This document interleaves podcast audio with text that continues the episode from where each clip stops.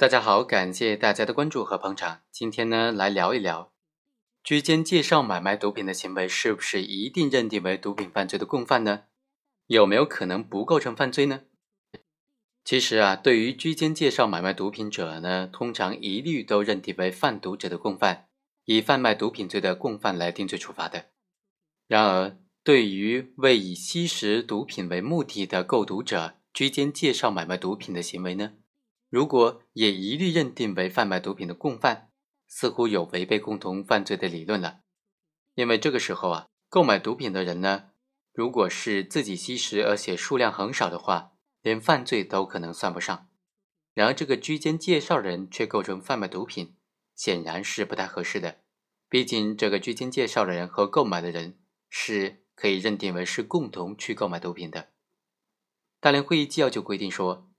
明知他人实施毒品犯罪而为他居间介绍，无论是否牟利，都应当以相关毒品犯罪的共犯来论处。但是这个规定仍然不够明确。像这种居间介绍以吸食毒品为目的的购买者购买毒品的行为，他的共同犯罪该怎么认定？构不构成犯罪？构成什么犯罪的问题？准确的认定居间介绍者和毒品交易的哪一方构成共同犯罪呢？这就不仅关系到他行为性质的认定，也会影响到罪行的轻重了。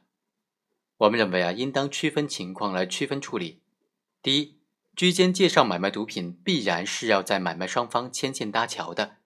在原则上，居间介绍者受哪一方交易主体的委托，和哪一方存在共谋，那么就更加积极、更加密切的实施的这个联络交易的行为，就应当认定为和哪一方构成共同犯罪。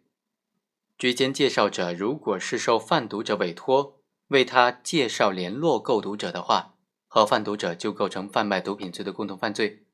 居间介绍者明知购毒者以贩卖为目的购买毒品，受委托而介绍联络贩毒者的话，和购毒者就构成了贩卖毒品的共同犯罪。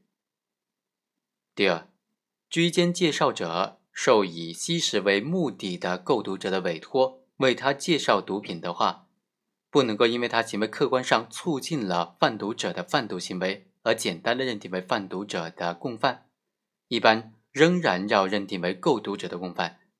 毒品数量达到较大以上的话，居间介绍者和购毒者就构成了非法持有毒品罪的共犯。如果对提出购买要求、出资和实际拥有毒品的购毒者，因为他购买的毒品仅仅供吸食而认定为非法持有毒品罪。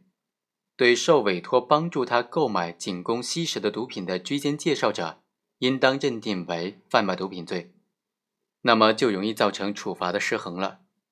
第三，对于同时受贩毒者、购毒者双方的委托，为双方联络促成交易和双方关系都非常密切的，比如被购毒者、贩毒者双方信任，多次委托为双方联络促成交易，或者此次虽然受购毒者的委托。但此前多次帮助贩毒者介绍贩卖毒品，一般呢就认定和贩毒者构成共同犯罪。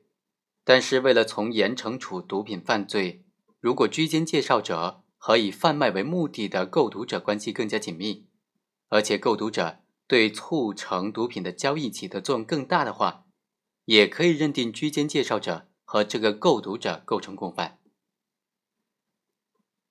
感谢本文的作者李静然对这个问题的分析，我们下期再会。